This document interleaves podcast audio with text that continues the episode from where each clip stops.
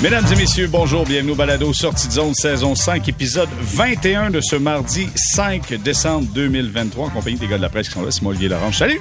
Salut Jérémy. Ça va bien? Ça va toi? Oui, super bien. Richard Labbé qui est là, salut Richard. Euh, Jérémy, comment vas-tu?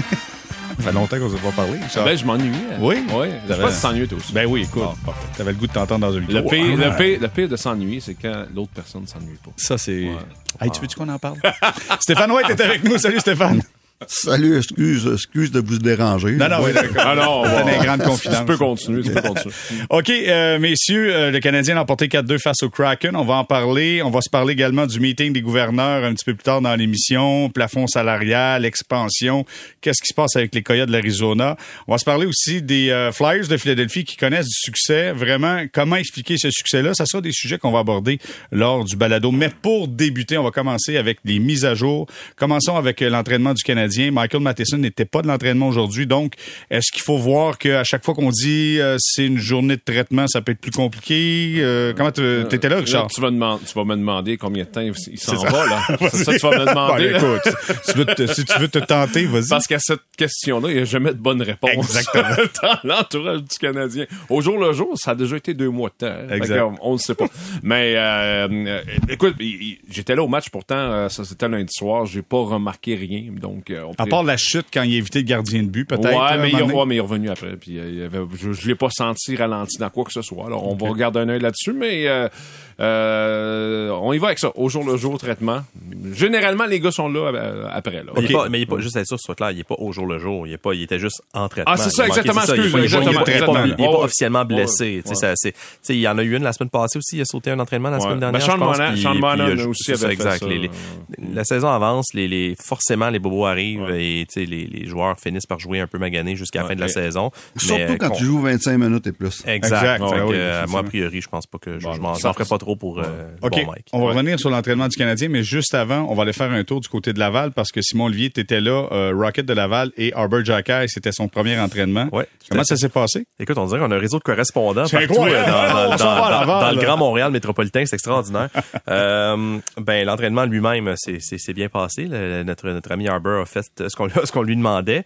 Euh, il y avait la face longue un peu? Euh, C'est, Ah. c'était sais, des, fois, on, peut tous avoir des, des matins un peu plus bougons que d'autres. Et on en parlait avant de rentrer en onde. Je pense que c'est si ça se trouve positif qu'il avait la face longue parce que tu sais si euh, s'il était indifférent aussi tu sais, c'est sûr qu'il est pas content là. ça fait un an et demi qu'il joue dans la Ligue nationale Euh, c'est pas c'est pas une promotion pour lui fait que euh, ouais je suis intrigué quand même par son veux pas dire je, je- pas son attitude mais tu sais il nous a quand même dit qu'il avait l'impression que il a pas joué beaucoup de minutes cette année Oh. puis euh, qui tu sais qu'il a l'impression qu'il a pas nécessairement pu montrer ce qu'il qu'il pouvait faire fait Il manquait ça juste un petit bout dans la phrase, le coach m'aime pas. euh, ouais c'est ça c'est le Échangez-moi maintenant. il a, il a- il a descendu Saint-Louis en flamme, mais là, j'enregistrais plus. Fait que là, je sais pas. Non, non, non, mais sans rire. C'était pas, euh, c'était pas une, euh, comment dire, c'était pas une volée de bois mort envers l'organisation, mais tu sais, c'est- j'étais un peu, euh, c'est pas des choses qu'on entend nécessairement des, des, des joueurs qui, qui sont, qui se retrouvent dans la Ligue américaine, parce qu'il y a une raison. Il l'a vraiment appris hier. Il y avait pas, il y avait pas eu de préavis. Lui, il a appris à peu près, il l'a appris juste avant nous que, euh, de retour de sa blessure, ben, c'est, c'est à Laval que ça se poursuivrait. Et j'ai trouvé très intéressant les propos de Jean-François Houle, parce que lui, dans le fond, il reçoit le mandat de l'organisation de, d'aider Jacky. Et le mandat, il est pas, euh, il est pas ambigu, c'est de l'aider défensivement. Et Hull, justement, a fait un peu la liste de des trucs qui travaillent généralement avec les défenseurs euh, qui, passent à Laval. Et c'était pas spécifique à Jacky, mais tu il parlait justement euh, de positionnement, de, de jouer, bien placer son bâton, de, prendre la prise de décision. Et ça ressemblait beaucoup à ce qui fait défaut chez, chez Arbor Jacky. Fait je pense que son stage à Laval, ça peut être juste bénéfique pour lui. C'est, je suis assez surpris que l'organisation du Canadien aille poser le geste parce qu'on avait semblé beaucoup apprécier Jacky, mais euh, dans l'absolu, je pense que Mm. le passage dans la Ligue américaine, c'est pas farfelu pour un défenseur qui en arrachait cette année. Mais c'est un geste, euh, Jérémy, qui, qui parle beaucoup, je pense. Puis d'ailleurs, quand on a parlé, justement, parlant, parlant, parlant de parler, quand on a discuté avec Martin Saint-Louis après l'entraînement de mardi, poser cette question-là, à savoir euh, est-ce que euh, il s'en va là-bas parce que ça marche pas euh, Et Martin Saint-Louis était euh, pas, pas- ça, ça tentait plus ou moins de répondre. Je pense qu'il était un peu agacé par ce type de questions-là en partant, mais aussi clairement, il voit ce que nous on a, vu. Puis c'est assez incroyable de constater le. Je sais pas si vous êtes allé faire un tour sur les réseaux sociaux. Souvent, faut pas faire ça, mais je suis allé le faire. Puis, les gens sont. Il y a plein de gens qui étaient scandalisés de, de cette décision-là d'envoyer euh, Ok. Jacky à, à Laval. C'est Mais tu sais, moi- moi, Les- je- les je- gens l'aiment bien. Oui, mais je pense que dans le cas de Jacky, puis ça arrive de temps en temps. On voit Stéphane, fais-toi-en pas, là, on va te parler dans pas longtemps. Je pense que euh, dans ce cas-là, je pense que oh, des fois on se laisse aveugler par un moment. Tu sais, Ryan Paling, là, le soir qui a marqué 4 buts, là, si tu, si, si tu connais un peu Ryan Paling, tu l'as vu jouer un petit peu, tu sais bien que c'est pas lui. Tu sais qu'il a fait ça un soir et que ça y arrivera pas jamais. Je pense que Jack Eye, le combat contre Zach Cashin est arrivé. Les images ont fait le tour. Ça tombait dans un moment dans sa carrière où il, il paraissait quand même assez bien. Il mettait des rondelles au filet, donnait des coups d'épaule, déblayait le devant de son propre filet. Je pense que les gens se sont imaginés qu'Arbert Jacquet était quelqu'un qui n'était pas. Et là, en début de saison, ce qu'on a vu, c'est plus un gars qui a joué junior 20 ans qui a pas été repêché. Ben, c'est peut-être lui qui s'imaginait être quelqu'un qui n'est pas nécessairement. Tu sais, quand tu joues à l'extérieur Mhm. de tes limites, c'est peut-être ça le problème, Stéphane. Et c'est peut-être pour ça qu'il est à Laval. C'est reviens à l'intérieur de tes limites. Ben, exactement. Et puis, écoute, le, le gars, euh, oui, il a surpris tout le monde l'année passée. C'était euh, une grosse surprise. Mais ça, c'est souvent la, la, la, la- la deuxième année là où ce que les attentes sont élevées. Et puis là, tu surprends plus personne, là, au contraire. Et là, tu as des attentes envers toi. Puis euh, ça a été euh, beaucoup plus difficile pour lui cette saison. Puis s'il voit ça comme une démotion, euh, il prend pas de la bonne façon. Euh, le gars, il a, eu la chance de ne pas jouer encore dans la Ligue américaine, ce qui est très rare. Surtout dans un gars de son profil. Et puis, de jouer quelques matchs dans la Ligue américaine, ça peut durer deux semaines, un, un mois, deux mois, ou le, le restant de la saison, on ne sait pas. Mais ça peut juste être bon pour lui à son âge. Donc, s'il voit ça comme une démotion, il voit pas ça de la bonne façon. Il devrait dire ça comme de quoi que, OK, j'ai quoi à travailler, c'est pas une punition. Et puis, euh, autre chose, c'est que peut-être que justement, lui aussi, c'est, c'est, il s'est senti trop bon, trop vite, trop... Euh, tu sais, c'est rendu, on l'appelle le shérif, euh, il fait des annonces de Ben burger, oui. Ah oui. il se promène partout avec le ben, chapeau de cowboy, puis c'est, il a l'air quasiment d'un star d'Hollywood à Montréal. Peut-être que tout ça, ça a été trop vite. Ouais, il y a eu un statut rapidement. Là. Exactement. Ouais. Donc, c'est, pas une méchante chose, puis, mais c'est à lui de le prendre sur le bon côté. Et puis, pour être honnête, euh, Martin Saint-Louis, même à un moment donné, là, comme euh, ce qu'on appelle en anglais, là, euh, call it out, là, quand il a dit, bon, mais là, cette année, c'est, c'est mauvaise punition. Ou- ouais. ou- où il, il a, il a critiqué son indiscipline publiquement, ce qui est très rare de Martin Saint-Louis. Et puis, le fait que, il faut bien être honnête, c'était très difficile son début de saison dans sa zone. Tout ça mis ensemble, il n'y a rien de mal à son âge d'aller faire un stage à Laval. Simon Olivier, je veux t'entendre juste un instant, mais je, je veux juste ajouter un point. Quand tu penses que tu es rendu un vétéran dans la Ligue nationale, quand ça fait un an et demi que tu es là, c'est là que tu te trompes. Et tu pas l'avantage par rapport aux officiels. Ils vont pas te considérer comme un vétéran. Fait que donc, lui, voulait jouer comme ça. On n'est pas, t'es pas rendu chez Weber encore. Eh, J'allais exactement dire ça. Exactement, Ouais. qu'il y a une marge de manœuvre, lui Ouais. ne l'a pas. Fait que t'es obligé de patiner, tu peux pas tourner les coins ronds, tu peux pas donner un petit double, un petit double échec. T'es obligé de faire la job comme faut, et c'est peut-être pour ça qu'il est à Laval. Simon Olivier. Ben, par rapport à ce que tu viens juste de dire, je me pose la question quand même, le fait, le contexte dans lequel il est arrivé. Tu sais, c'était pas la recrue dans un groupe de 6 ou 7 vétérans. C'était la recrue dans un groupe de 4, 5 recrues qui ont joué l'année passée en même temps. Fait que peut-être que la perception ou l'autocritique est différente à ce moment-là. Que, sais, quand tu dis, tu sais, le, le rôle à prendre certains soirs, là, tu sais, à un moment donné, il y avait juste, je pense, Matheson ou juste Savard qui jouait avec cinq recrues. Fait que là, tout à coup, t'es plus, t'es plus une recrue. T'es, tu sais, t'es, t'es, t'es un, t'es un vétéran. Fait que peut-être que je me demande si peut-être ça n'a pas biaisé Ouais, l'auto-évaluation. C'est une hypothèse. Mais juste pour rebondir sur ce que Stéphane disait, peut-être ça va être pour deux semaines, deux mois, on sait pas. Euh, le, le- coach de- du Rocket, Jean-François Paul, a dit, lui, il n'y a pas de, il a pas de délai. Il n'y a pas, il a pas un mandat, il n'est pas ici pour X nombre de temps. C'est vraiment, c'est jusqu'à nouvel ordre. Et là, avec euh, euh, David Savard, on a su aujourd'hui qui s'approchait d'un retour au jeu, on imagine que Mathias Norlinder va redescendre à Laval, lui qui semble pas du tout proche de jouer avec le Canadien. Et Struble fait du bon travail. Jaden Struble. Alors, je pense qu'effectivement, si la brigade défensive du Canadien peut rester en santé, même il y a Jordan Harris qui va revenir à un moment donné. Ouais, puis Lindstrom joue plus qu'on c'est- pensait, c'est intéressant. Et il est droitier. Ben, Jacky, si, encore une fois, tout dépendant de la situation de l'infirmerie, pourrait, selon moi, finir la saison à Laval. Hum, Il y a des, euh, il y a des euh, profils de joueurs qu'il faut que ça soit avec humilité. Et Jack, il faut que tu joues avec humilité Ouais. à l'intérieur de tes limites. Mais hier, euh, le Canadien qui est allé d'une victoire, je vais commencer avec Stéphane. Victoire de 4 à 2 face au Kraken de Seattle. Euh, ton analyse, Stéphane, de cette victoire-là? Ben écoute, euh, les deux équipes euh, ont eu des hauts et des bas. Les deux équipes accrochent. Euh, la première moitié de match, le, Kraken, oh my God, là je comprenais pourquoi eu difficulté cette saison, surtout dans le zone. les revirements, c'est incroyable. Officiellement, c'est 10 revirements chaque côté. Mais moi, je peux te dire, il me semble j'en ai vu pas mal plus que ça. Peut-être juste en première période, les 10-10. ah, puis les, rev- les, les revirements dans la, dans la feuille de statistiques de la Ligue nationale de hockey, Ah, c'est un, mystère. C'est un mystère incroyable, mais juste, juste en première période, le Kraken a fait au moins ça, 10 revirements. C'était incroyable. Et dans la deuxième moitié de match, mais là, le, le Kraken ont mis beaucoup de pression sur le Canadien et ça a viré de bord, surtout à cause du pointage. Ils se devaient d'avoir plus de pression. Mais tout ça pour dire, c'était un match, euh, un match euh, assez, assez égal, ces deux bords. Des fois, les équipes étaient bonnes, des fois, c'était tout croche. C'était une équipe de, un match de, de lundi soir où ce que ces deux équipes qui, en ce moment, sont en dehors des séries. C'était exactement ce que ça avait de l'air. Et puis, euh, mon dernier euh, commentaire sur ce match-là, mais les deux gardiens de but ont été bons. Les deux, euh, on va parler de Samuel plus tard, mais les deux en gardiens de but ont été très bons. Mais pour le reste, là, c'était un, un- un vrai petit match de lundi soir avec deux équipes qui seront pas dans les séries. Mais au moins, Richard, on a appris une chose, c'est que Josh Anderson ne sera jamais Scott Gomez. Quel lancer. Non, mais ne sera jamais Scott Gomez. Scott Gomez qui avait eu une saison Quelle grand complet. Sans, talent. Ouais. sans marquer. Ouais. Et Josh Anderson, il va. Est-ce qu'elle a touché à quelqu'un? J'ai l'impression qu'elle a sur quelqu'un. Non, c'était un tir, un tir d'élite que, que, D'élite. que bien peu de gens peuvent réaliser. Mais ça- Au moins, il a marqué. il a marqué, et- mais toute blague, euh, toute blague tassée et, et mise sur le côté. euh, moi, j'ai été estomaqué de la réaction de ses coéquipiers qui l'ont accueilli dans le vestiaire comme s'il venait de marquer en septième match de la grande finale. Ça, te, ça te montre quand même à quel point ce gars-là est apprécié. Tu as parlé de Gomez, qui était un peu plus euh, moi, moi, moi, faisait ses affaires de son bord, puis je pense pas que personne pleurait là, pendant sa, sa, sa séquence d'un an sans, sans, sans but. Mais Anderson, les gens, les gars étaient tellement contents pour lui hier soir euh, en fin de match. Et surtout dans le vestiaire, ça criait puis la, musique puis le party était pogné puis les tapes dans le dos puis c'était vraiment juste un gars qui vient de marquer un but dans un filet désert mais ça te montre un petit peu l'ascendant qu'il a sur le reste du groupe. Puis euh, il est pas le seul hier. Euh, euh, lundi soir, il y a eu un paquet de gars qui ont, qui ont débloqué un petit peu. Tu sais, Monahan, ça allait pas. ben, on en parlait peut-être un peu moins, mais ça, ça allait pas vraiment mieux pour Monahan. A réussi un excellent match. Euh, euh, Slavkovski, Martin Saint-Louis en parlait.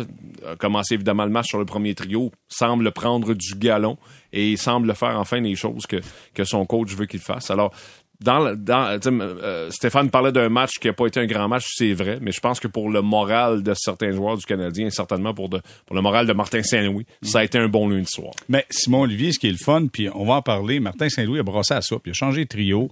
Euh, il a coaché. En fait, c'est ça qu'il a fait. Il a coaché, il a essayé des choses et ça semble fonctionner, en tout cas pour là. Mais t'as parlé, euh, Richard parlait de Slavkovski.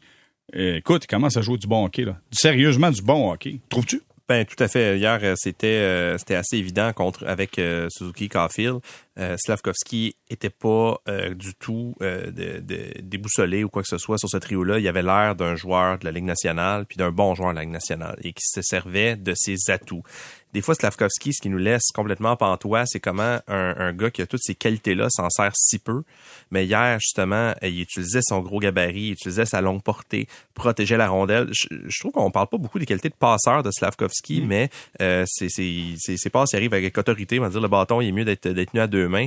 Et euh, hier, il a été, justement, il a, il a intercepté une rondelle en début de match de, de Matthew de Matthew Beniers qui était qui était dans les airs. Le remet Suzuki vraiment. Euh, je- il jouait avec autorité, c'était beau à voir. Puis quand tu disais euh, Saint-Louis a coaché, on lui a demandé hier matin parce que euh, je recommence, excusez-moi. Samedi, samedi, donc, c'est Sean Monahan qui a commencé le match avec Suzuki Caulfield et Saint-Louis avait expliqué que c'était ça le plan un peu depuis, on comprend depuis le camp d'entraînement au début de la saison, mais que différentes circonstances ont fait en sorte que c'est pas arrivé. Les circonstances s'appellent Alex Newhook qui était pas bon au centre, mais ça, c'est pas, c'est pas, de ça qu'on parle aujourd'hui. C'est un détail. C'est un détail. Tout ça pour dire, euh, donc, c'était ça le plan là, depuis le début. Ça a duré deux périodes. Et moi, je m'attendais à ce qu'il revienne avec Monahan sur ce trio-là. Il est arrivé avec Safkovski. Fait qu'on lui a demandé, ben, pourquoi déjà si vite? Puis il a dit, l'intuition. J'ai, j'ai pas, tu sais, il a pas beaucoup élaboré là-dessus, mais son, son, son gut feeling en, en bon français lui Son disait pif. que son, son pif, merci, c'est mon Dieu, t'es tellement meilleur que moi, j'ai tellement à apprendre de toi encore. Ben son pif lui disait ben peut-être que c'est pas la meilleure combinaison pour le Canadien présentement et il regardait, il regardait le jeu de Safkovski puis disait ben peut-être que c'est le bon moment de l'essayer et ça a payé. Fait que euh, oui, coacher ça a été payant pour Saint-Louis cette semaine et je pense que pour même pour lui, Je pense qu'on encore- veut quand même qu'il lance plus. Parce qu'il y a eu une, Oui, y a une oui, séquence lundi soir à un moment donné. Lundi soir, il y a une séquence entre autres. Là, je pense que c'était un 2 contre 1. Puis il est en bonne position pour le tir. Il est long à dégainer Puis là, puis là, il regarde Ouais, à c'est ça, il côté, si, temps. il peut-tu Il prend passer à rondelle à quelqu'un d'autre. Tu sais, Il y a Mm. encore un peu de confiance. Mais ce qui était intéressant, mardi matin, en arrivant à Brossard à l'entraînement, le Canadien va dépêcher un spécialiste des lancers, un docteur de tir. C'est ça son titre officiel. Après le docteur du pare-brise, voici le Ça, docteur de tir. Oui, c'est c'est vraiment un gars, c'est vraiment un gars qui est débarqué là, que le Canadien a dépêché, dépêché pardon. Et euh, donc on, on le voyait sur la Glenn euh, Google ça, Simon Olivier Glenn euh, là je, je, Glenn, euh, Lettier. je- je- son nom de famille m'échappe. Je vais, je, je vais, je vais, je vais revenir là-dessus, mais Docteur- bref, ce gars-là, le docteur Tir, docteur Shoot, je pense, docteur, euh, il était là, il était, oui, oui, mais il était là, puis il y a certains joueurs du Canadien qui étaient avec le docteur de Tir. Qui, qui, Et- était euh, et en thérapie là, avec euh, le docteur? Dvo- J'ai vu Dvorak, entre autres, oui, qui était là. ouais. pourtant, il y a un bon lancer, vrai. Ouais, euh, Goulet était là. Ah oui, euh, oui. une couple de gars là, qui étaient sur la glace avec le docteur Tir. Bon, Donc, euh, Stéphane, Venez d'apprendre quelque chose, Ben ça. oui, merci. Euh, Stéphane, parle-nous de l'importance de la confiance. J'ai l'impression que Slavkovski, c'est ça ta- toute la différence. On, on dit souvent que le jeu, quand tu es en confiance, va beaucoup moins vite. Tu sais, quand nous, on regarde ça de la galerie de presse ou des estrades ou à, à la radio, à la télévision, on n'a pas l'impression que le jeu est si rapide que ça. Mais quand tu es sur la patinoire, écoute, faut que tu t'adaptes. Raconte-nous un peu l'importance de ça, d'être en confiance pour jouer dans la Ligue nationale de hockey. Ben, écoute, premièrement, j'ai aimé le, commentaire de Martin Saint-Louis parce que si tu regardes la, la, feuille de, statistiques après le match, il y a zéro passe, zéro but, euh, il n'y a pas plus d'un plus ou d'un moins, il y a un lancé seulement au filet. Mais si tu regardes la, feuille de, statistiques, tu dis, il était, assez ordinaire hier, on ne l'a pas vu. Mais c'est pas vrai, il était bon, il était bon. Et puis, euh, mais moi, ce que je remarque, c'est qu'il y a plus puis j'essaie de trouver l'équivalent en, français du mot là, quand on dit qu'il y a, il y a du poise avec la rondelle. là. Il est calme, il est calme, il est la- calme. il est calme. Il est calme, exactement. Calme, euh, peut-être un, un- un mélange de calme et patient. Et puis, euh, donc ça, c'est quelque chose qu'on voyait pas dernière, ou l'année passée ou au début de saison, où à fois qu'il y avait la rondelle, quand il y avait la rondelle, souvent on s'en débarrassait ou il savait pas quoi faire avec la rondelle. Ça, il est beaucoup plus euh, calme et patient avec la rondelle. Et puis, euh, mais ça, ça va avec la confiance. La confiance, ça vient de d'où? Premièrement, il, est tout, il a tout le temps été utilisé sur les deux premiers trios depuis le début de la saison. Ça, ça donne de la confiance. La plupart du temps a été sur les avantages numériques, que ce soit le premier ou le deuxième, principalement, ou tout le temps sur le deuxième. Ça, ça donne de la confiance. Euh, ton coach qui, euh, euh, qui te fait jouer régulièrement malgré les erreurs, ça, ça, ça, ça donne de la confiance. Et tout ça, euh, tout ça amène la confiance, puis tout ça fait que le joueur est beaucoup euh, a moins peur, il joue pas sans, sans avoir la peur de faire des, des erreurs. Et encore une fois, j'en ai parlé il y a quelques semaines, il, a- il commence à apprivoiser les petites patinoires. Et faut pas oublier, le, le kid a joué toute sa carrière sur une grande patinoire. Quand on disait qu'il y a plus de temps et d'espace avec la rondelle, ça, il l'avait, puis il l'avait plus. Il l'a plus quand il est arrivé dans la Ligue nationale. Et là, il commence à apprivoiser ça, puis ça paraît. Donc, euh, moi, là, j'aime sa progression, malgré qu'il n'y a, pas- il y a pas de statistiques. Tu regardes ses statistiques, tu dis, oh my God, c'est assez ordinaire, puis c'est vrai. Mais il y a une progression. Stéphane, je veux juste ajouter un point avant qu'on parle avec Richard. Juste ajouter un point sur l'espace et le temps. Quand tu es sur une grande glace, c'est le temps que tu as avec la rondelle. Tu peux prendre un petit peu plus de temps. Tu as peut-être une, deux, trois secondes de plus pour décider où tu vas faire ton jeu. Dans la Ligue nationale, c'est petit, les gars sont gros, ça patine rapidement. Écoute, tu l'as, il faut que ça soit quasiment par réflexe que tu fasses des jeux. Exact. Et non pas par je prends le temps de réfléchir. Parce que si tu prends le temps de réfléchir, tu es déjà en retard. Et c'est ça que lui doit trouver le moyen. Il commence à l'avoir en échec avant, à aller rechercher des rondelles, mais pour prendre les lancers, il y a encore de- du travail à faire. Et là, ça prend docteur lancé. Oui. Euh, Est-ce que tu as le nom, Richard, Oui, j'ai trouvé le nom Glenn Tucker. Glenn Tucker. Alors, pour les gens qui nous écoutent, qui ont besoin d'un docteur de tir, Dr. Shot. c'est lui que vous allez voir. Et savez-vous quoi? Là, on rit, mais euh, j'ai- je suis en train de lire ça. Il a, il a aidé David Pasternak, qui se cherchait Pas banal. à un moment donné. Et là, alors le docteur tire s'est pointé euh, Donc, là-bas. gars du, euh, du Connecticut, euh, de, la- de la- Je sais pas d'où il vient, je vais, je vais, je vais fouiller Il- ça. il Mais il y, a- il y a venir. son site, il y a son site, c'est marqué, euh, c'est marqué, ne, ne vous préoccupez pas de quoi ça l'air. Massachusetts, ils viennent tous de là. Probablement, Les Canadiens, ouais. ça vient tout de la région de Boston du Connecticut. Ouais. Alors, c'est ce gars-là. Donc, je sais pas si on va le voir de manière régulière, mais le Canadien a officiellement maintenant un docteur tir. Ben écoute, il, son- il, euh, il dirige l'académie Shoot to Score. Ah. Fait que euh, c'est. Est-ce qu'on peut, est-ce qu'on peut graduer en, en moins de trois ans? Ben, ben, J'ai un diplôme à shoot to score. je sais pas s'il re- remet des, des- justement des certificats à la fin de l'entraînement. Euh, OK, euh, on va se parler de Samuel Montembeau. Peut-être juste un petit, euh, une, petite, une petite réflexion sur le fait qu'on a mis Jake Evans au centre avec Monahan et Anderson. Avez-vous aimé le trio? Moi, j'ai trouvé que c'est un bon trio. J'ai aimé aussi Dvorak avec Pearson et Gallagher. Je trouve qu'on a quelque chose de bien balancé. Des fois, la rondelle sort pas très, très rapidement du territoire, mais offensivement, on a quelque chose de bien balancé. Simon Olivier, t'as-tu... Ben, Jake Evans, moi, je suis, moi, je suis un ardent défenseur de Jake Evans. Je pense qu'il mérite un meilleur sort que, que sans un quatrième trio. Je pense que c'est, je pense que c'est un gars qui pourrait jouer sur un, un, troisième trio parce que vous allez me dire que c'est pas une différence gigantesque, mais ça peut l'être quand même parce que présentement à Montréal, 5, son rôle, minutes de plus. C'est ça, son rôle, il est strictement défensif. Et sur le quatrième trio, on voit déjà sur son sur, dans son affectation habituelle, on voit la différence selon les alliés qu'il a. Euh, c'est pas un gars qui a une grande chimie que Michael Pezzetta. Quand il y a des joueurs qui, qui, ont plus de talent à ses côtés, on le voit vraiment vraiment plus éclore. Et là, on lui, c'est, ce que Saint-Louis a expliqué hier aussi, c'est qu'une des raisons pour qu'on a rappelé Mitchell Stephens, c'était pour donner plus de temps de glace à, Evans, pour lui donner un, un, rôle différent. Il a bien joué, sur 100%, mm. Stephens. Stephens que j'aime beaucoup, je trouve, oh, il me rappelle un peu ce qu'a apporté Alex Belzil, c'est-à-dire un, oh, un joueur, un vétéran qui est pas qui est pas de trouble dans le fond, tu sais, qui fait bien son mm. travail puis qui, qui est pas que c'est pas compliqué, tu sais, on n'est pas en apprentissage avec Mitchell Stephens, tu sais, donc j'ai aimé l'apport de Evans et euh, ça donnait à ce trio là ben justement des options et euh, ça donnait à l'autre trio une identité qui ressemblait plus à celle d'un troisième trio dans le fond. Tu sais, Devorak pour moi c'est un troisième centre, euh, Gallagher, Pearson, peut-être Pearson même des fois des troisième trios, il y a certains soirs ça semble compliqué, mais hier il y a eu un très bon match. Gallagher un très fort match. Si c'était ça le troisième trio du Canadien pour cette saison, pour peut-être pas pour le reste de la saison, mais pour quelques semaines, ben je pense que le Canadien serait, serait quand même bien nanti pour, cette unité-là. Après ça, Evans, Monahan, Anderson, ben c'est quand même, tu Evans aussi, c'est un joueur, ça fait longtemps qu'il n'a pas marqué, il a marqué à sa première présence de la saison et pas du tout depuis. Là, Anderson, mm. est-ce que c'est reparti ou pas? C'est un gars de séquence, C'est ça, c'est un gars de séquence. C'est une séquence de un match, avec un, qu'on compte pas de gardien.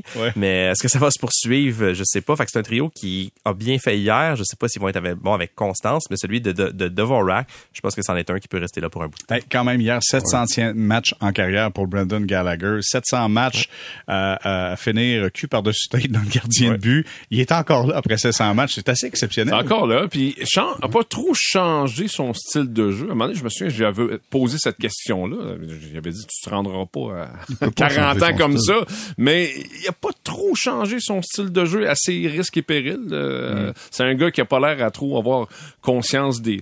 Ah, ben, pas qu'il a pas conscience, mais je pense qu'il a pas comme peur d'être blessé. Alors, il va à fond de train à chaque soir. On voit qu'il a peut-être moins d'énergie puis peut-être un petit peu perdu la fraction de seconde par rapport à jadis.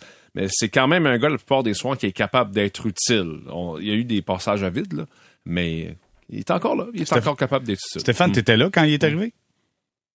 Ben, moi, quand je suis arrivé avec Canadien, il, a amorcé sa deuxième saison. il avait 21 ans, donc j'ai été 8 ans avec lui. Euh, et puis, euh, écoute, je suis arrivé à 21 ans, il a 31 ans, c'est incroyable comment que ça va vite. Euh, Garley, écoute, là, regarde tout le monde, il n'y a, pas de secret, là. Euh, tout le monde, oui, peut-être qu'on peut reprocher, euh, ben, pas lui a reproché, euh, reprocher celui qui, a donné son salaire. On peut peut-être, peut-être qu'il est trop payé, peut-être qu'il ralentit, tout ça, mais tu peux pas lui reprocher une chose, c'est qu'il se présente à chaque match. Puis ça, si jamais tu vas pouvoir lui reprocher ça, et c'est la raison pourquoi que ce gars-là, peu importe qu'est-ce qui se passe, euh, quand on dit il est trop payé, ça n'a pas de bon sens. Mais toutes les équipes ont des mauvais contrats, puis je suis capable de vivre avec un Brandon Gallagher avec un mauvais contrat. Pourquoi? Parce qu'il amène quelque chose, il amène du leadership. Et sur la glace, il va, il va se défoncer, il va tout laisser sa table. Et puis, il n'a pas changé son style parce que, premièrement, il peut pas changer son style. S'il change son style, c'est fini pour lui la nationale. Euh, donc, euh, beaucoup de mérite, beaucoup de respect, puis euh, c'est un bel euh, accomplissement d'avoir 700 matchs dans la Ligue nationale. OK, moi, je vais vous dire quelque chose et je, je suis en désaccord avec vous. OK? Ah. Moi, je, je pense qu'il a changé son style. Je pense qu'il était un temps où c'était le shooter. Souvenez-vous, quand il était sur le bord des 30 buts, là, il y avait beaucoup moins de fins qui se finissaient dans le gardien de but. Il y avait beaucoup moins de... Il y avait toujours l'agressivité qu'on connaît de Brendan Gallagher. Mais il y a une séquence pendant deux, trois ans où, là, il lançait beaucoup. On lui donnait la rondelle. Dano faisait le travail. On donnait la rondelle avec Tatar et il lançait. Là, quand les deux sont partis, il s'est retrouvé à dire, OK, je fais quoi? Là, je peux plus être le shooter parce qu'il n'y a plus personne qui me la passe. Il faut que je redevienne ce que j'étais. Et je trouve qu'il est en train de redevenir ce que Brendan Gallagher était avant de connaître ces saisons-là où c'est lui qui marquait des buts. C'est-à-dire beaucoup d'intensité. Et là, il joue à l'intérieur de ses limites avec l'âge qu'il a. Peut-être c'est des limites qui sont différentes de quand il a commencé, mais je le trouve vraiment sur son X présentement. C'est ça, Brendan Gallagher. Ouais. Euh, D'accord avec moi? euh, relativement, j'essaie de reculer là, parce que là, tu, tu nous ramènes euh, à loin, là, parce que tu dis, tu, du, essentiellement du début de sa carrière. Là. Exact. Mais tu sais, il y a une séquence là, quand il était avec, avec Dano et Tatar. Ouais, ouais. C'est lui qui marquait les buts. Là. exactement, c'est ça. Mais ça demeure, je pense, c'est un gars que ce que, ce que Stéphane disait, je pense qu'il va jamais en sortir. C'est-à-dire que cette réputation-là de jouer de cette Mm. manière-là, puis effectivement, il peut pas vraiment se réinventer à l'âge qu'il a. Ça, c'est sûr et certain. Mais On peut toujours se réinventer qu'on je- je- je- On fait ça. on, on- essaie. OK, on va essayer. Euh, on va se parler de Samuel Montambeau qui a offert encore une fois une bonne performance. Et là, je pose la question, je fais un tour de table rapide.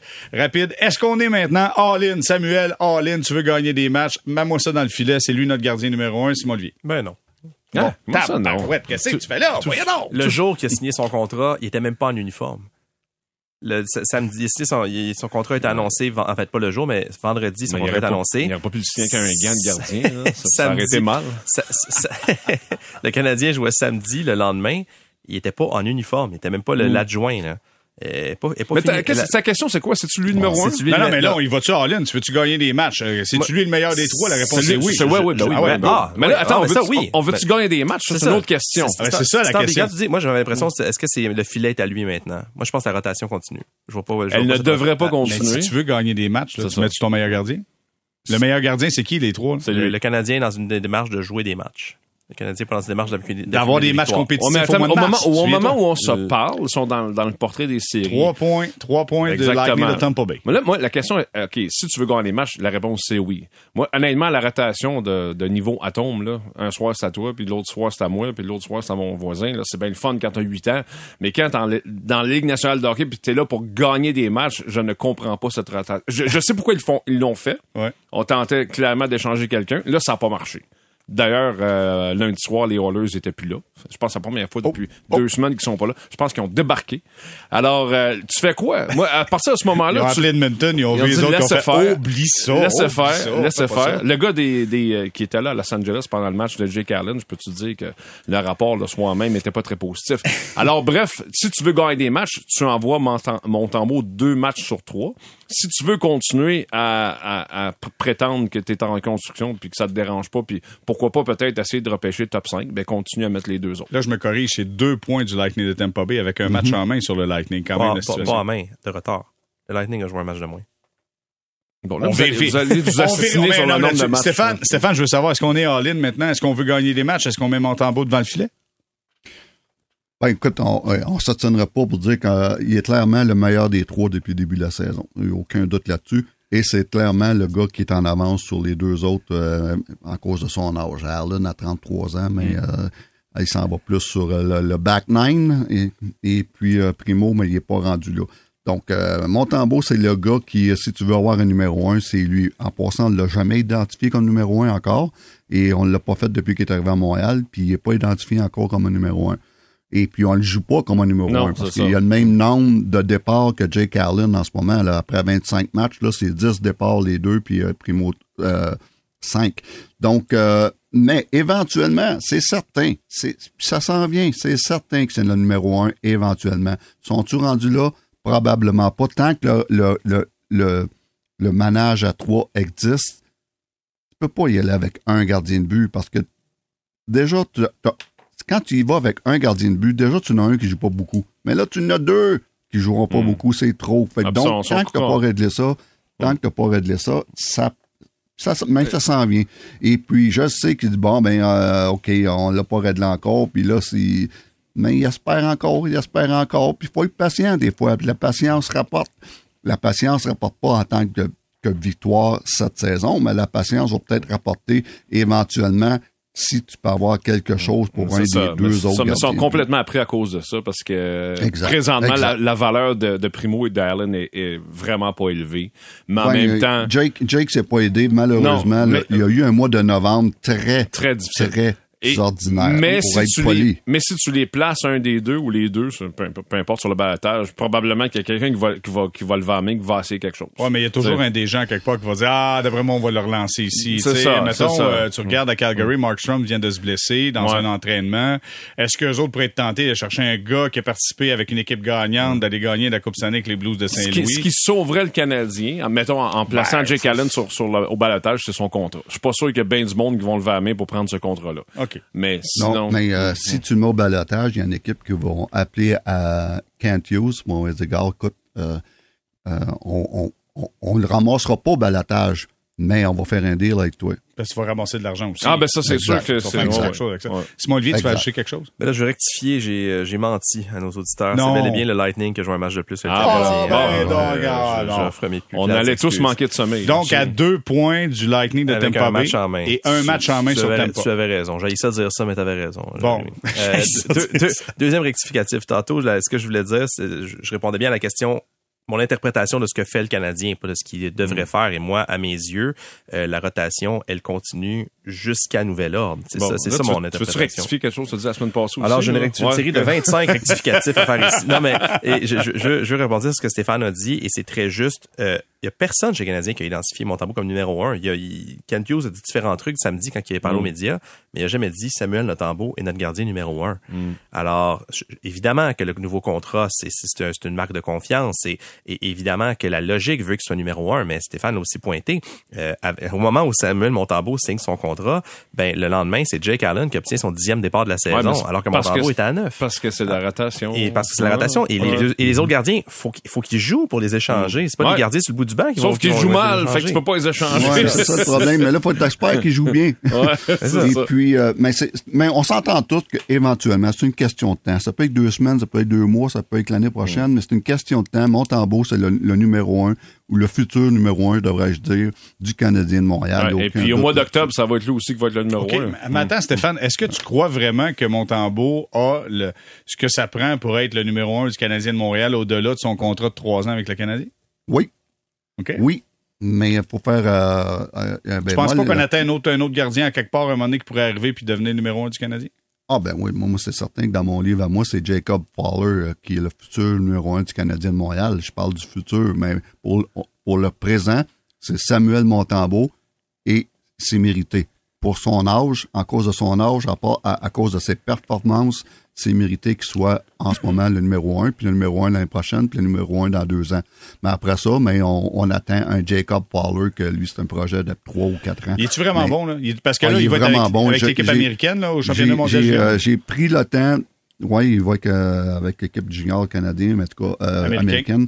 Mais euh, j'ai pris le temps de regarder quatre matchs complets de lui cette saison à Boston College. Puis vraiment, là, euh, il m'impressionne. C'était c'est ce qu'on appelle un goaler en anglais. Et puis, euh, Un gardien de but en français. On dit où ça en français? mais, euh, mais pour ce qui Mais qu'est-ce de qui fait qu'il est si bon que ça? Ah, il y a, il y a- c'est son, son instinct, son body language, son, c'est un bon athlète. C'est un, ce qu'on appelle, là, encore un mot juste de mot anglais, mais un gamer. À toutes les fois qu'il y a des gros matchs, il est, il est encore meilleur. Un joueur qui se présente. Un gars qui se présente, un gars qui va gagner les gros matchs, un, un- gardien de but qui est techniquement très bon, qui joue très bien la rondelle, euh, qui a du cran, qui a une, une, une sorte de, de euh, une sorte de d'arrogance, même une bonne arrogance, euh, qui, fait qu'il est sûr de, de lui. Tu, la regardes jouer, là, tu dis, waouh, il y a un instinct de gardien de but. Sais que c'est quelque chose qui est dur à expliquer, mais c'est quelque chose que tu, sens, tu dis ça, c'est un gardien de but.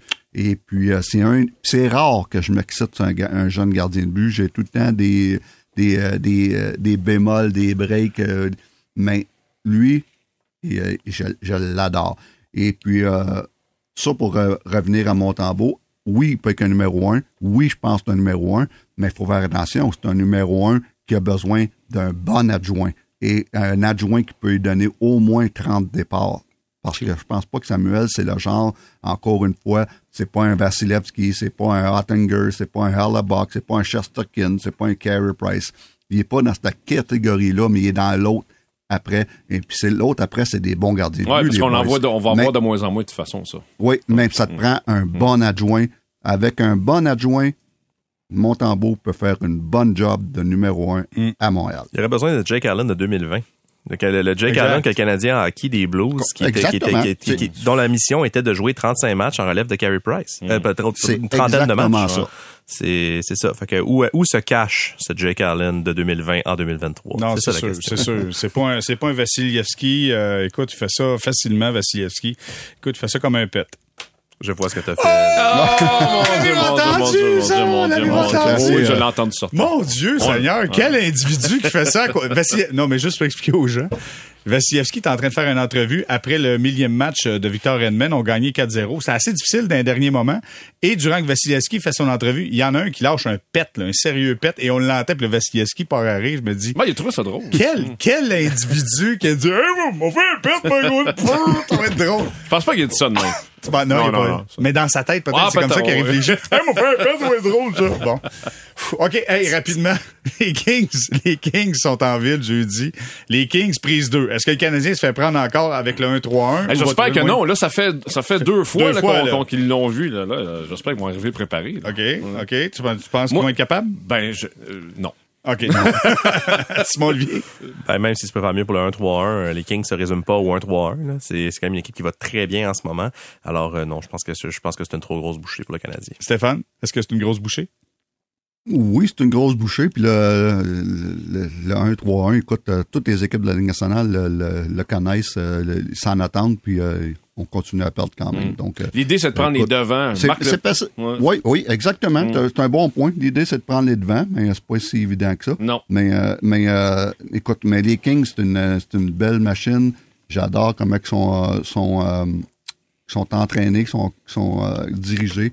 Et puis, c'est tout intéressant de voir les, les Kings. Tu as deux, deux façons de regarder le, le prochain match, les gars. C'est de dire, ah, mon juste Canadien, euh, ça va être top, puis ça va être plate, j'écoute pas la game, ils n'ont pas de chance. Ou de regarder une belle machine de hockey jouer, ça, c'est le fun. Ou voir qui va être dans le filet pour le Canadien. Est-ce que c'est Jake Allen qui va être là? Euh, c'est son tour? Selon Non, la rotation, c'est Ben, là, ça serait supposé primo. Là. Selon la Ça serait rotation. supposé primo, mais ça va être intéressant à voir. Oh. Parlant de primo, euh, j'espère qu'on le fera qu'on n'attendra pas trop longtemps parce que oui, il y a eu une, une- sa, sa dernière présence, il y a eu une période très Ouais. difficile Son pire- probablement son pire match de l'année. là. Oui, mais sa pire période de l'année, on va dire. Ouais. Parce que les deux premières avaient été, avaient été bons. Et puis, euh, sans être spectaculaire, il a fait le job. Mais la, derni- la, la- la dernière période est un désastre. Et puis ça, ça, ça me rappelle un peu samedi passé, j'écoute le match de, de Tampa Bay Dallas où ce que Dallas ont, euh, ont rossé euh, Tampa Bay 8 à, à 8 à 1. Ouais. Et puis Vasilevski a donné 7 buts en deux périodes. C'est quoi qu'il a fait, Bassi? Prochain match? Blanchissage. Un Blanchissage. blanchissage. Mm. Un blanchissage. Fait que c'est ça que je veux voir d'un gardien de but. Un C'est ça. blanchissage. Tout le monde va ouais. voir ça. C'est et et et c'est- il- il- Vasilevski, écoute, à les fois qu'il perdait un match d'un playoff, on savait qu'il gagnait le prochain. Et ça, c'est du caractère, ça. Puis ça, c'est qu'on appelle rebondir. C'est ce que je demande, je, je veux voir de Primo. Ça, ça va être intéressant à voir, mais j'espère qu'on n'attendra pas trop longtemps pour y redonner cette chance-là de prouver qu'il y a du caractère. OK, on va s'arrêter là-dessus. Pour retour, on va parler du meeting des gouverneurs. Pendant que le Kraken de Seattle était à Montréal, eh bien, les gouverneurs de la Ligue nationale étaient à Seattle. Et on va se parler du plafond salarial, expansion, qu'est-ce qui se passe avec les Coyotes de l'Arizona? Fait une question qu'on se pose. Ça fait au moins, au moins 10 ans, facile.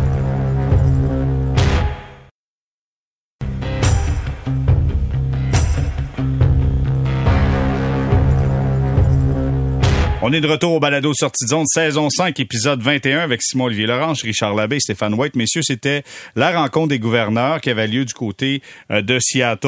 Euh, on a appris, première chose, on a appris le plafond salarial va monter. On est quoi, 87? Ouais, 87.7, je pense, Ouais. le, chiffre qui est projeté. OK. Est-ce que ça, c'est, Écoute, c'est une progression qui est quand même pas ce qu'on s'attendait. La pandémie est venue contrecarrer un peu les plans de, de- de- de- des revenus de la Ligue nationale. Mais comment tu vois le 87.7? C'est un 4 millions de plus. euh, Ben, je vois, je vois 32 directeurs généraux qui euh, vont euh, avoir un plus beau 1er juillet que les années passées parce Oui. qu'ils vont avoir pour euh, la première fois depuis le début de la pandémie une marge de manœuvre. Euh, c'est- c'est presque les, c'est presque le chiffre qui était projeté pour la saison 2021 s'il n'y avait pas eu de pandémie. C'était euh, en, en, 19, en 2009, mon Dieu En Seigneur. 2020. En, en, dix- en 2019-20. En euh, 1836. parce que non, bon, ouais, en tout cas. Euh, tout ça pour dire, euh, en 2019-2020, au meeting du gouverneur du, du printemps, je crois, le plafond salarial devait passer, à ce moment-là, qui était à 79,5, je crois, devait passer entre 83 et 87 millions.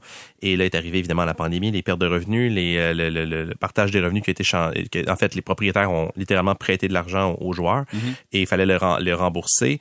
Et là, ces remboursements-là se terminent et enfin le plafond va, va augmenter. Puis pourquoi enfin, pourquoi enfin donc enfin pour les DG qui vont pouvoir euh, mieux travailler, enfin pour les joueurs aussi qui vont tu sais il y a beaucoup de vétérans qui ont qui ont beaucoup je je veux pas dire souffert parce que ça reste des millionnaires là mais tu sais qui, qui qui qui ont écopé de ça.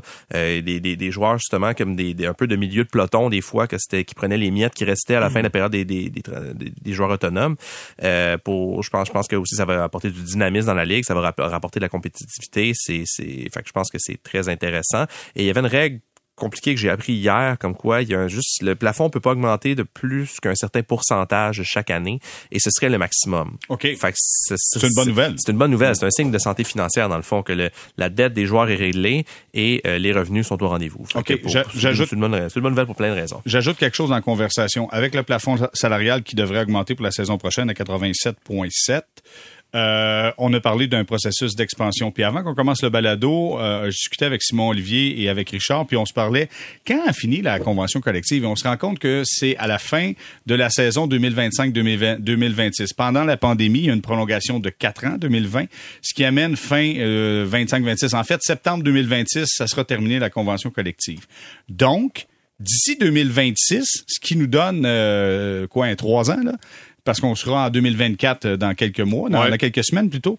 Euh, donc, d'ici 2026, ça nous donne un deux, trois ans et on va faire en sorte que peut-être que l'expansion va venir justement redonner l'argent que les propriétaires n'ont pas été en mesure d'aller Ouais. chercher durant la pandémie parce que pour des raisons qu'on connaît bien. Et, et- et ça, c'est une vision tellement à courte vue. Malheureusement, ça fait partie de la réalité. Je pense que c'est vraiment pas une bonne idée de passer de 32 à 36 comme la rumeur le veut. de quatre équipes pour vrai? C'est ce, que, ce qui a été avancé. Quatre équipes. C'est énorme. Là. Pour te donner une idée, la, la NFL, qui est probablement, qui est pro- pro- probablement, qui est la ligue en Amérique du Nord la plus en santé, parle même pas de ça, là, de passer à 36 clubs, alors qu'ils pourraient passer probablement à 45 puis il n'y aurait pas de problème.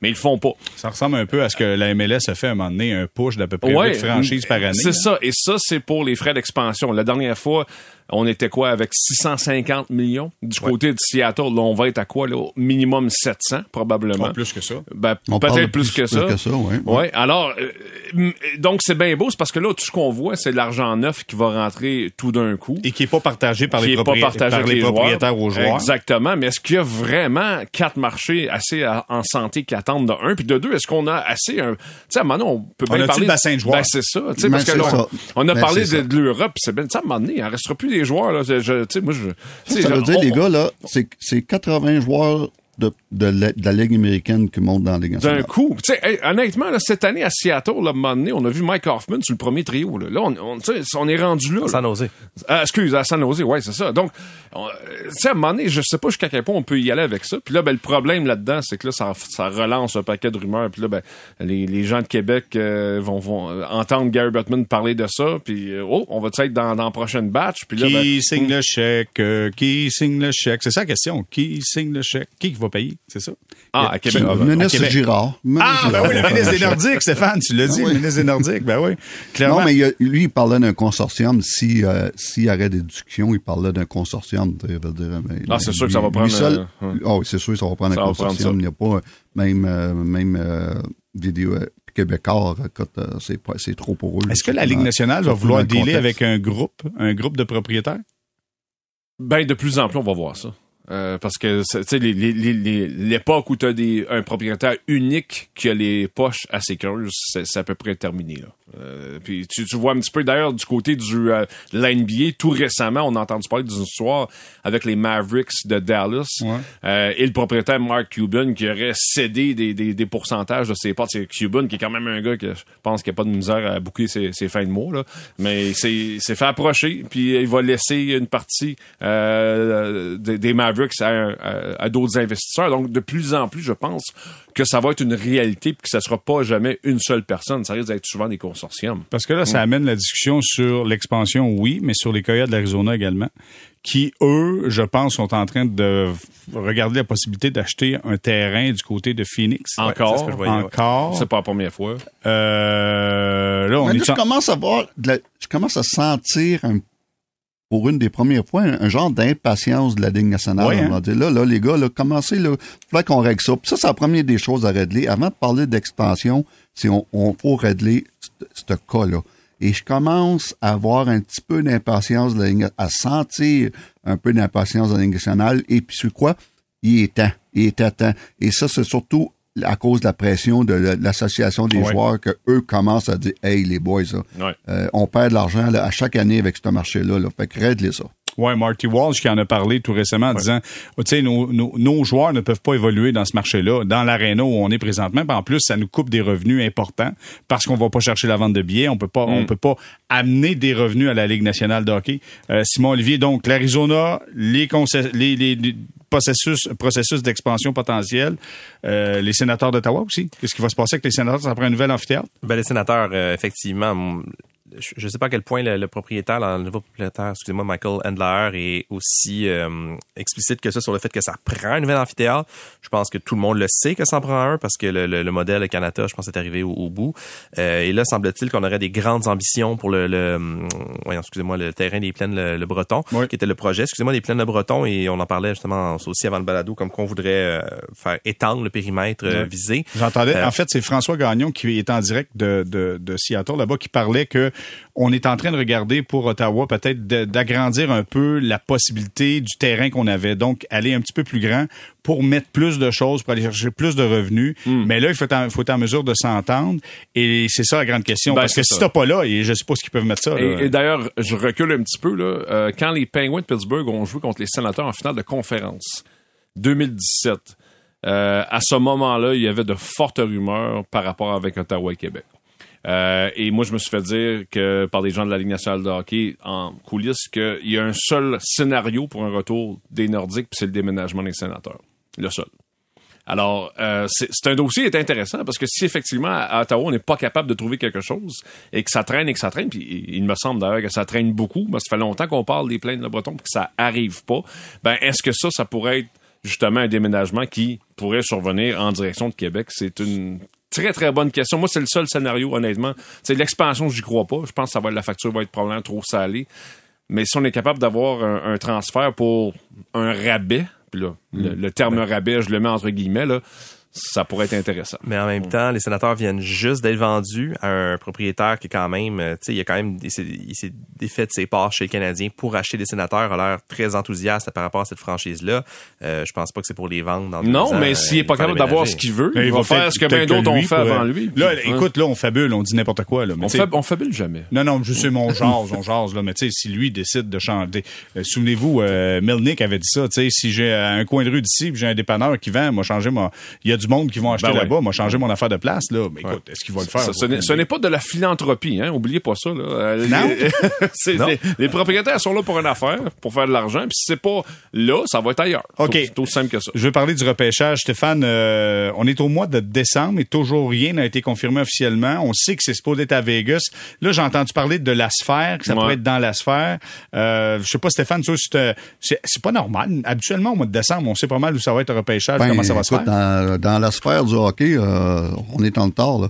Et puis, euh, tu sais, veut dire, on le sait, on sait déjà que... Attends, tu nous as fait un jeu de mots là, dans la sphère. du hockey. Oh, t'es en forme, attention. Vas-y, vas-y. Euh, mais c'est ça, écoute, c'est quelque chose qui, euh, qui se prépare de beaucoup à l'avance. Les hôtels, les réservations pour tout. T'arrives là avec une soixantaine de, de personnes, euh, tous tes dépisteurs, tout ton, ton état majeur, euh, tes entraîneurs. euh, c'est quelque chose d'énorme à organiser. Puis souvent, c'est organisé deux ans à l'avance par chaque équipe. Euh, chaque équipe, on, on sait que dans deux ans, bon, mais il faut que tu réserves déjà les hôtels. Et puis, je pense qu'il est minuit moins une. Là, je reviens pas que c'est pas réglé encore. Mais là, on me dit euh, 28, 29 juin, j'imagine à Vegas, dans une dans une formule de repêchage. Euh, oui, c'est fait. Donc, ça vient de sortir. Là, là. C'est- Ça vient d'arriver. Ah, ouais. Ben voyons donc. Un scoop! oui. Un scoop! On a ça ici, là. The Score nous envoie ça, donc 2024 dans la sphère. Bon. Euh, Bon, c'est réglé. 28-29 juin, j'imagine, et dans la, c'est la dernière formule C'est ça. Après, actuelle. Après ça, on tombe en formule. euh, Avec pas les DG. Exactement. ça. Après, ça va être tout le monde chez eux, puis on va s'amener juste une gang de. Comme la NFL. Attends, ça. c'est ça, mais comme, on va essayer de faire comme. On sera jamais capable de Non. faire comme la Non. NFL. C'est impossible. Non, là. parce que la NFL a établi dans son calendrier le repêchage comme étant une date presque aussi importante que le Super Bowl. C'est rendu énorme le repêchage de la NFL en termes de retombées médiatiques, en termes de tout ce que, ce que ça crée, euh, économiquement aussi. Euh, la Ligue nationale de hockey va jamais s'approcher de ça. Jamais, Et jamais, la force, jamais. la force de la NFL, c'est tout son circuit en dessous. Les joueurs sont dans le football collégial américain, Hmm. universitaire américain. C'est populaire. Les gens écoutent ça, connaissent Pa- les pa- gars. Parce que les joueurs, c'est ça, les, Les connaissent, les, là. les fans connaissent les joueurs parce que les joueurs disputent déjà des matchs à heure de grande écoute, C'est des ça. matchs importants, des bowls, des choses comme ça au mois de décembre, au mois de janvier, ce qui est pas le cas euh, des espoirs de la Ligue nationale. Puis, euh, je veux spécifier que la sphère de Vegas a perdu 100 millions en frais d'opération au dernier, au dernier euh, trimestre. À cause de Et, YouTube, euh, ça? si, la- si un building qui perd de l'argent, la Ligue nationale peut pas aller ailleurs que là. Fait que, c'est c'est un, un match parfait. Puis c'est aussi dans c'est aussi dans le désert d'ailleurs. L'histoire s'écrit tout seul. Dieu. La Ligue nationale Ah, de hockey aime Dieu, ça mon perdre de l'argent dans les déserts. Bon, bon, bon, ça suffit, ça suffit. C'était très drôle, te en passant. On va s'arrêter, on va faire une pause pour retour. On va essayer, on va tenter d'expliquer le succès des Flyers de Philadelphie. Est-ce que c'est, est-ce que c'est simplement Daniel Brière qui a changé complètement la culture de cette équipe-là? On en parle au retour, restez là. Non.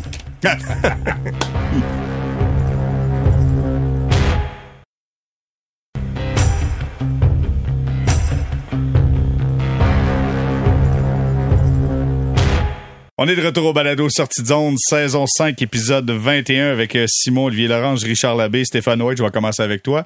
Euh, eh, comment expliquer le succès des Flyers? Est-ce que c'est juste Daniel Brière? T'as déjà un peu répondu? il a dit non. Non, non, c'est pas juste Daniel Brière? C'est pas juste Daniel, mais Daniel a, a une part là-dedans, c'est aucun doute. Euh, Daniel, ils, ont- ils sont départis de quelques contrats, là, des pro, euh, des, euh, des Provanov, euh, le, fameux défenseur qui est rendu à Columbus, qui est un contrat qui était difficile pour eux.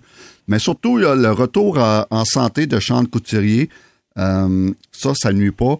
Euh, Connectney, qui a une très bonne saison, euh, j'ai tout le temps adoré ce joueur-là.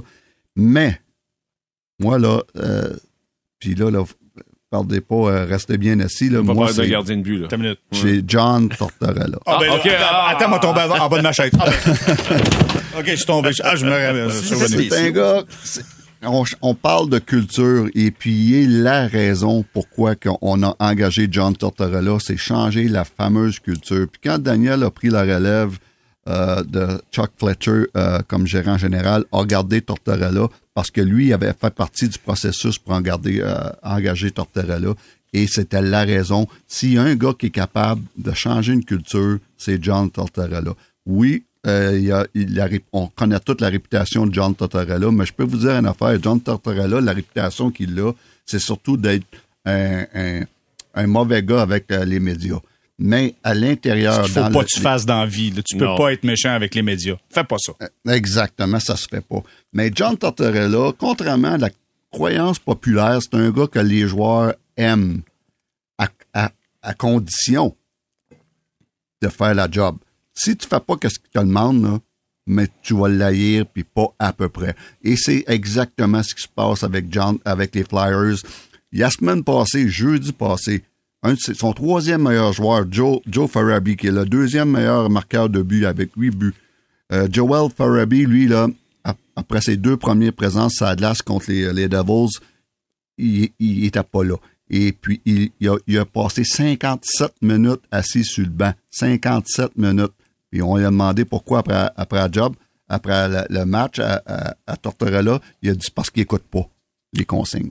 Et puis ça, là, ça, là, ça lance un message incroyable dans, dans le reste du vestiaire. Et ça, c'est ça, John Tortorella. Mm. Ça- Et ça- ça, pour moi, c'est une grosse raison des, des succès des Flyers. Et bien entendu, les deux gardiens de but vont bien. Carter Hart, il, va, il a quand même une bonne saison. Et euh, l'autre chose que j'aime de cette équipe-là, J'ai depuis compris le début de Carter Euh, Ah, Hart. ok, j'avais compris Carter- Corey Hart. T'es un gars de Hart. musique. là. T'es un gars de Carter musique. Hart, toi. les deux gardiens de but vont bien, même Samuel Larson qui, qui est quand même fait un, un- un job potable. Et pour finir avec euh, mon analyse des Flyers, j'adore le quatrième trio. et qui sont fatigants, puis pas à peu près avec euh, un dénommé Ryan Peeling, un, euh, un, un Nicolas Delaurier, c'est du- c'est des noms qui nous sont familiers, et euh, Garnet Hathaway. Je regarde les, les matchs des là, ces quatre-là, ces trois-là ensemble, là, sont fatigants, puis pas à peu près. Tortorella, par contre, ça vient avec une date d'expiration. Ce type de Oui, coaching-là, ça dure un certain temps. Et ils ont besoin d'en profiter rapidement. La, la, la fenêtre est pas... Ben, si tu veux changer la culture, ça prend un Ouais, électrochoc. ouais, ça, c'est ça qui fait. C'est ça qui fait. Mais C'est ça, ça qui ça- fait. mais ça dure pas.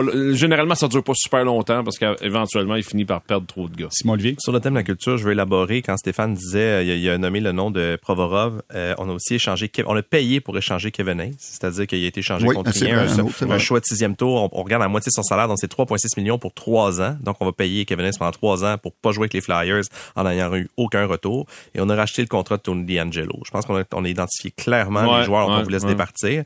Et euh, en sur Tortorella, il y, a, il y a- il y a quelque chose qui saute aux yeux des Flyers, c'est une équipe organisée. Et Stéphane nous disait, je pense que c'est la semaine passée ou il y a deux semaines, que euh, par rapport aux Canadiens qui semblaient désorganisés, c'est pas parce que t'as pas les meilleurs joueurs que tu peux que c'est que tu peux pas jouer de la manière organisée et c'est ce que les Flyers nous montrent. Parce que les Flyers sur papier ont pas un club pour les séries et je pense je pense pas qu'ils vont pouvoir euh, courir la distance jusqu'aux séries. 13 Mais- 10 2 pour euh, Philadelphie jusqu'à mais, présent. mais ça se peut bien jouer avec euh, justement des joueurs qui sont pas les meilleurs et ils en font la démonstration puis je trouve que c'est tout à leur honneur justement de réussir. Et ce que je trouvais intéressant l'an passé, il y a eu, euh, et Daniel Brière, ça, s'en est rendu compte, il y a eu de l'indifférence qui s'est installée.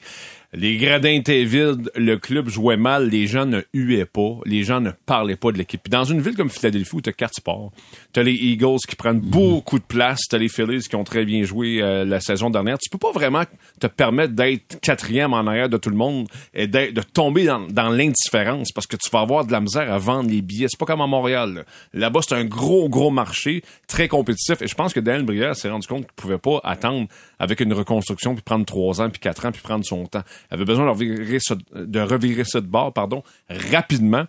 Et euh, c'est à, à son honneur parce que tu, tu peux pas à Philadelphie, tu peux pas tomber dans l'indifférence, pas au hockey en tout cas. Les gars, euh, on va terminer sur. Euh, je sais pas si c'est une. J'ai, j'ai fabulé une question, mais je me suis imaginé quelque chose. Ok, je me suis imaginé que à chaque année, il y a toujours un club Cendrillon dans la Ligue nationale de hockey. Puis là, je regardais le classement, puis je regardais les Oilers d'Edmonton, puis tu sais, tu dis mon Dieu, qu'ils sont loin. Ils sont quand même à quoi euh, euh, Non, mais on- avec, le, avec meilleur joueur au monde, Ouais, peux-tu ouais. vraiment les appeler Cendrillon? à 8, non, non, mais écoute, à 8 Ok. points du quatrième as, OK? Oui. 8 points de la dernière place disponible pour euh, de, de, de meilleur deuxième. Sauf que là, les Oilers Edmonton, 4 victoires de suite. Oui. OK? Donc, euh, quatre victoires de suite pour les Oilers. Et là, je regardais les sénateurs d'Ottawa. Les sénateurs d'Ottawa qui, on a l'impression qu'ils vont nulle part.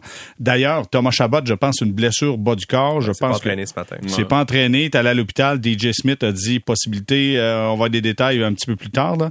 Mais euh, je lisais euh, Bruce Garriock qui disait peut-être blessure à un genou dans le cas de Thomas Chabot. Thomas Chabot, pardon. Mais Ottawa, t'as 11 points d'une place en série, meilleur deuxième. Sauf que a 7 matchs en main. A vraiment pas joué beaucoup comparativement aux autres clubs. A 7 matchs en main sur le Lightning de Tampa Bay.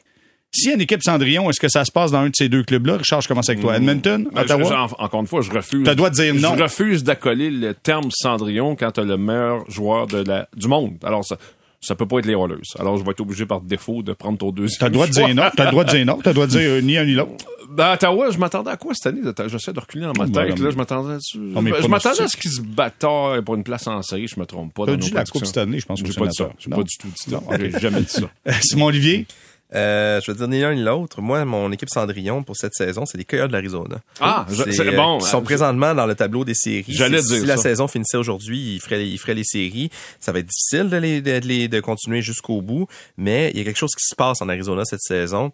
Euh, c'est une équipe très motivée. Je pense que c'est un, les, les- fameux, des fois, les, histoires de, de, de mal-aimés là, qui, qui, qui se- qui s'unissent et qui, dans, l'adversité, le gardien euh, Connor Ingram est euh, chaud comme un poil présentement. Il, y aurait toutes les rondelles. Là, on vient de perdre Sean Dursey quand même. Je sais pas si on va chercher à le remplacer. Semble-t-il que les Coyotes sont dans le coup pour acquérir Noah Neffin.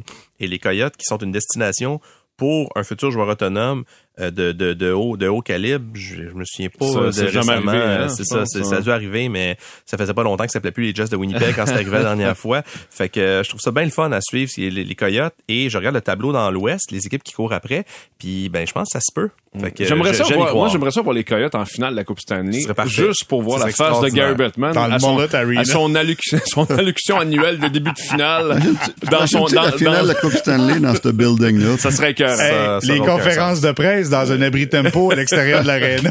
Ah, ça serait sublime. Stéphane, y a-tu un club Cendrillon selon toi, Edmonton, euh, Ottawa, peut-être Arizona? Comment tu vois ça? Ben, Arizona, euh, premièrement, faut donner euh, crédit à, à, à, euh, André Tourilly, André Touré. ça fait plaisir. C'est bon, j'avais un méchant de, mémoire. Et à André qui fait tout un job là, puis c'est vrai que Connor Ingram, là, il, il- il est en feu, puis c'est une des surprises dans le filet pendant la saison. Mais euh, pour moi, je vois je vois pas comment que Edmonton peut manquer les séries. Euh, il reste que quand même, c'est seulement 8 points avec euh, en- encore deux, deux, euh, quasiment trois quarts de la saison à faire. Donc, euh, je vois pas le, surtout que le, au niveau de, euh, de Con- euh, Stewart, euh. Skinner? Euh, commence à, à se replacer. Les derniers matchs ont été, ont été bons. Puis il n'y a pas besoin d'être incroyable pour gagner. Il a juste besoin d'être correct. Et puis, euh, dernièrement, il est correct. Donc, euh, moi, je je, je, je peux pas concevoir cette équipe-là va manquer les séries. Et puis, euh, sont partis euh, de Connor McDavid, il est reparti. Et puis, euh, ils n'ont pas une méchante défensive. Je veux dire, tu Eklund, Bouchard, euh, des... euh, On se fait Merce, pogner à chaque euh, fois. On, on commence à dire ils sont bons, puis à un moment donné, ils se mettent à jouer Ouais, mollement, puis on dit ah, ils sont je, soft. Je puis, sais, mais je peux pas, je peux pas croire que cette équipe-là va manquer série. Donc moi, je vois avec eux autres. Euh, ça va être une des rares équipes qui, euh, au Thanksgiving américain, où il était à peu près 10 points la semaine passée à même date, et puis qui vont faire les séries. Euh, je pense, moi, je suis pas inquiète encore. Bon, ben voilà. Écoutez, euh, allez-y pour vos paris sportifs. C'est fait officiellement. Stéphane nous a aidé là-dessus. Richard également et Simon Olivier. Bon, ben sur ça, je vous remercie, messieurs. Ça fut fort agréable encore une fois. Euh, Simon Olivier Lorange, merci beaucoup. C'est à toi. Richard Labbé, merci énormément. Merci Jérémy. Et Stéphane White, toujours un plaisir. Merci Stéphane. Euh, merci les gars, merci beaucoup. Voilà ce qui complète le balado sortisant d'épisode 21 de cette cinquième saison. Prochain rendez-vous ce vendredi 8 décembre.